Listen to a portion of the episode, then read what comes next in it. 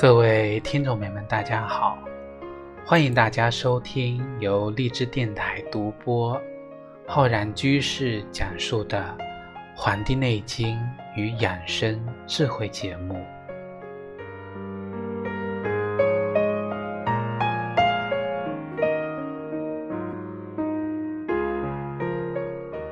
本期节目要跟各位听众朋友分享的。是我们节气养生的知识。我们今天啊，要跟各位听众朋友分享的是秋分节气。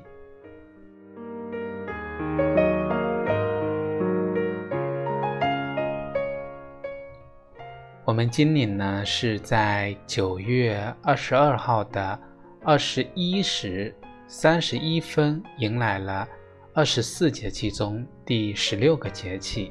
秋分，那么秋分则阴阳相伴也。昼夜均寒暑平，春秋分，春分跟秋分啊都是一样的，都是阴阳昼夜平分。只不过呢，秋分之后啊，阳光直射赤道，然后呢，昼夜等长，此后北半球开始日。渐昼短，夜长。那么秋分到的时候呢，这个暑气呀，到这个时候也终结了，也意味着秋天正式的来临。所以前两天呢，在网络上很火的一个梗，就是秋天的第一杯奶茶啊，也是为了迎接这个秋天的到来。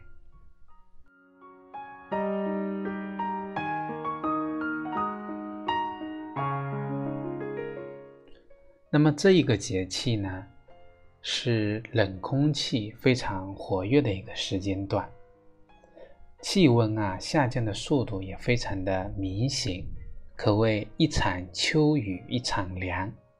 所以随着降温下雨啊，我们很多人都进入了一个换季的阶段。这在我们后面讲节气养生的时候呢，会跟大家重点的来讲解。我们说秋分，不仅是在气象意义上，在农业生产上也是一个非常重要的节气。我国大部分地区啊，入秋收季，像秋收、秋耕、秋种，都是在秋分这个时候。我们称三秋是一个正当时的时候，所以我们国家把这个秋分呢，也定为。农民的丰收节啊，今年呢是第三个中国农民的丰收节。那么这个时候啊，瓜果飘香，稻谷归仓，是一个给人一种希望、收获的这么一种季节。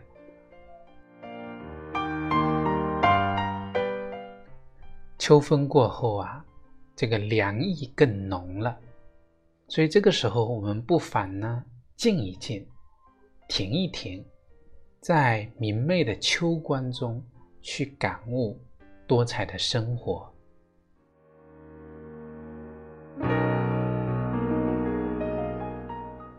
秋分有三候，一候叫雷始收声。这个雷呀，到了秋天的时候。啊，特别是在秋雨冥冥的时候呢，远在天边的这个雷声啊，我们会感觉它离我们啊越来越远了。也就是说，这个打雷呢，它是自然界一种阳气散发的这么一个表现。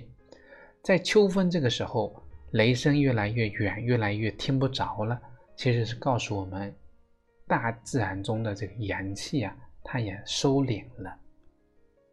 那么在后五日呢，蛰虫庇护，这个蛰居在洞穴里的一些小虫子啊，它们非常的敏锐，感觉到秋天的到来之后呢，这个披用这个毛坯、土坯呀，把这个洞口用泥土封住，其实就是为了给自己呢筑一个能够抵御寒冷的温暖的小窝。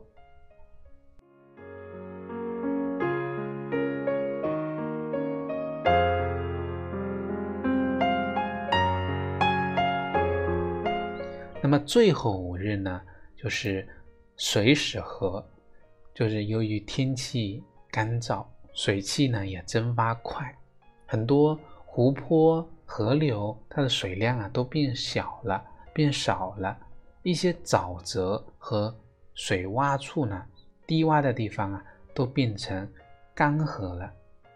所以我们说啊，到了这个时候呢，就是天地万物呢。都变得非常的静谧。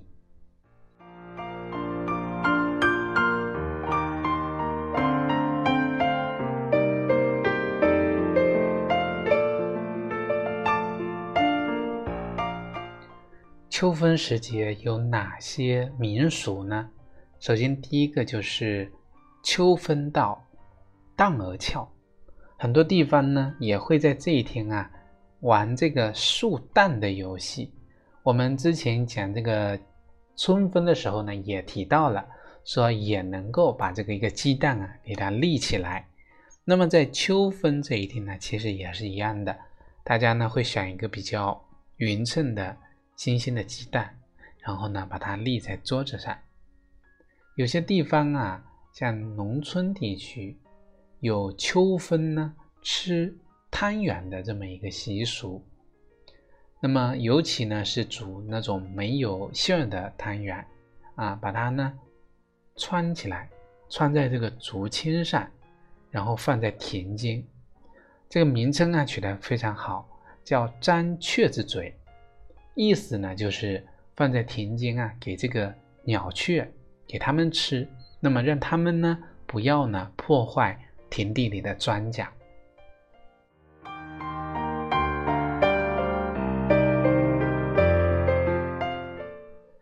在岭南地区呢，有秋分吃秋菜的习俗啊。秋菜是岭南地区生长的一种野的苋菜，而且呢，刚好啊恰逢秋分，所以人们呢会采来新鲜嫩绿的秋菜呢，跟鱼片煮汤，称之为秋汤，来借此呢祈求身体的一个健康。家宅的安宁。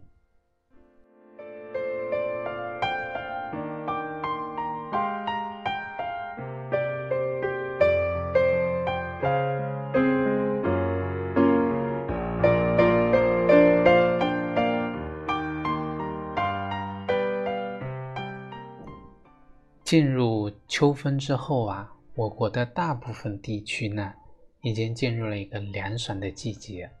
南下的冷空气跟逐渐衰减的湿热空气相遇，产生了一次次的降水，气温呢也一次次的下降。那么大部分地区啊，这个秋季雨季呢也正在进入尾声，所以呢这个时候凉风习习，碧空万里，风和日丽，秋高气爽，丹桂飘香。蟹肥菊黄，秋分是美好宜人的时节。那么，我们如何在这么一个美好的时节去享受生活呢？那就是要注意我们的养生了。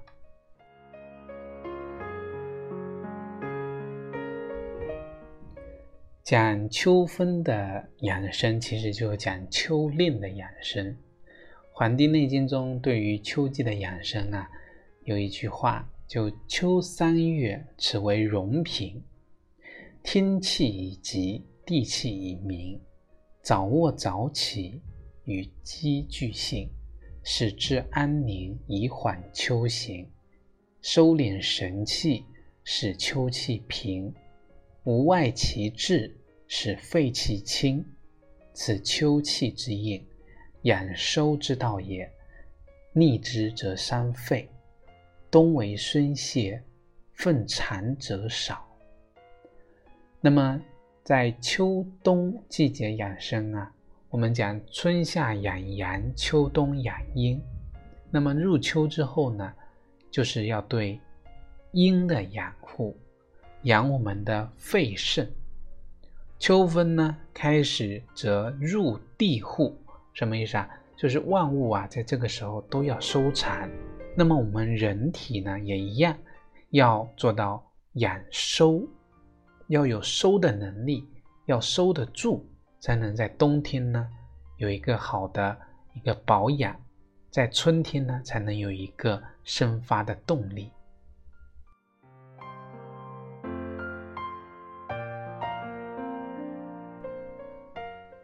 对于具体的方面呢，我们想，第一个就是饮食。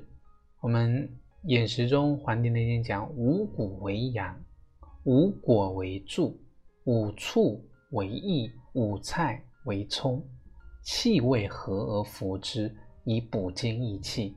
所以呀，像日常生活中的谷物、果、蔬、肉，那么以谷为主，果、蔬、肉呢？是辅助的补充，在饮食方面啊，秋季一定要做到早好、中饱、晚少啊。早上要吃的好，中午呢可以吃饱一点，晚上呢要少一点。那么我们在进食的时候呢，可以选择一些啊，像麦冬、百合、莲子、山药这样的一个食物。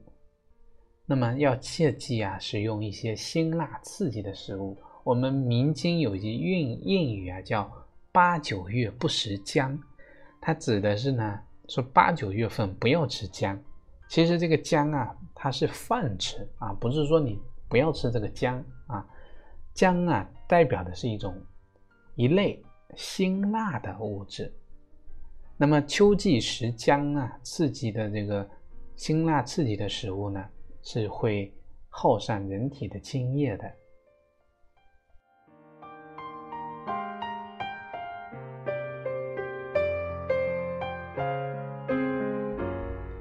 我们前面呢有跟大家讲过，说这个啊秋令的时候呢要进补，一个呢就是食补，一个是药补。那食补呢要根据不同人体的体质呢选择具体的补法。那么药补呢？比如说有一些慢性疾病的或亚健康的人群呢，就可以在十一月之后选择进服这个膏方或者高脂方呢来进行药补。这些呢都是我们饮食方面啊或者进补方面大家要注意的地方。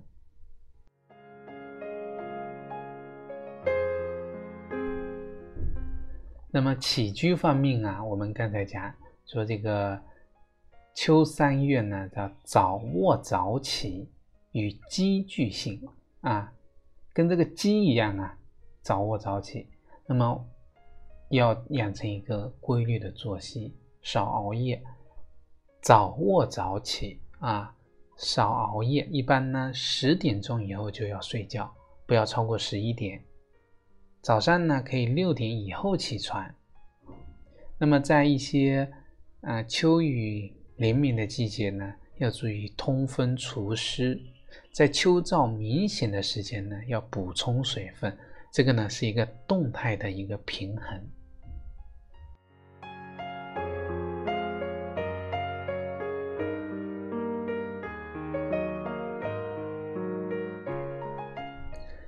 我们日常的一个保养啊，要注意的点就是，像这个秋风过后呢，啊，天气会转凉，那中午呢还会有一种给人热老虎的燥热的感觉，所以增添衣服啊或者减少衣服，它都要随着我们一天啊那频繁的一个变动，而且呢要避免腹泻。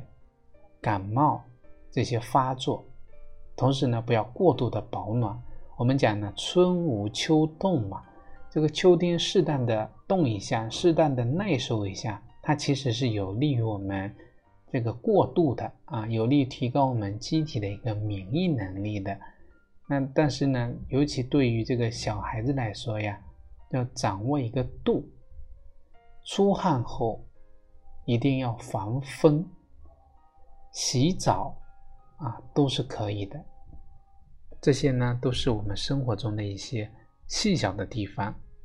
可能我们一时间啊，运动完之后出了汗，冷风一吹就感冒了。所以这些小的细节一定要虚邪贼风避之有时。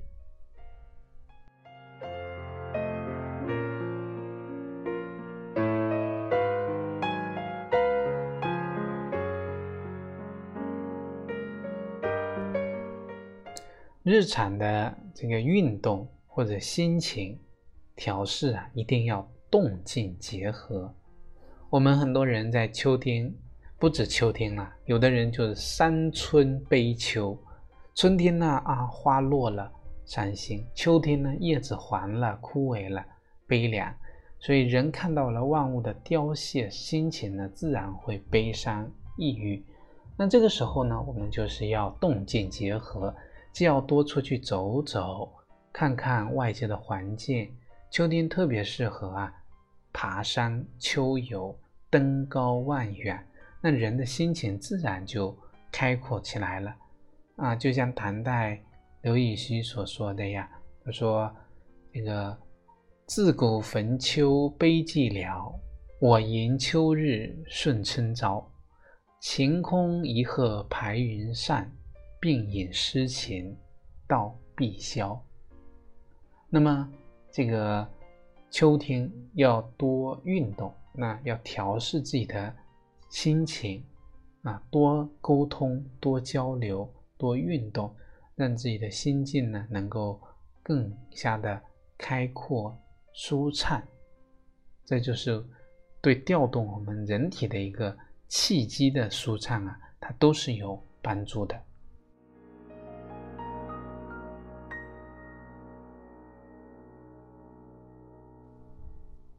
我们讲啊，这个金色的九月呢，是一个秋高气爽、天高云淡、微风吹拂、赏秋的一个季节，所以我们不妨呢，啊，去欣赏这些秋季的美景，看着绿叶慢慢变黄，看着枫叶染红了山林，看着菊花开遍了大地，看着北雁南归，看着云霞变幻。听着瑟瑟的秋风，绵绵的秋雨，品尝丰硕的秋果，其实给人啊是一种非常享受。那么我们说呀，秋分这个时节放在节气中是第十六个。如果把它当做是一个人的生命的轮回的话呢，恰如人到中年啊，心中有万千的滋味。那回忆起往事，很多人啊，少年无知，青年青涩，中年或与不惑，那总是会给人一种不尽的唏嘘。所以在这样的一个时节呀，我们一定要平心使得三分行。所以呢，在这里呀，也非常的祝愿各位听众朋友们。因为秋天呢，它是一个收获的季节，愿你在春天的播种有了好的一个结果。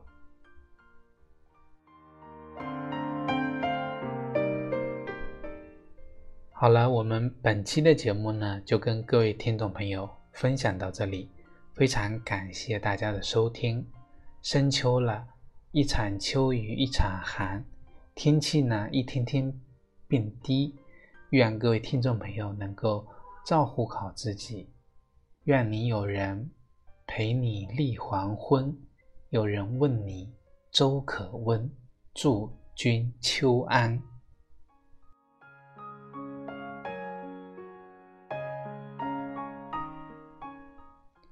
如果大家想学习更多中医知识，可以关注我们《黄帝内经与养生智慧》的微信公众号。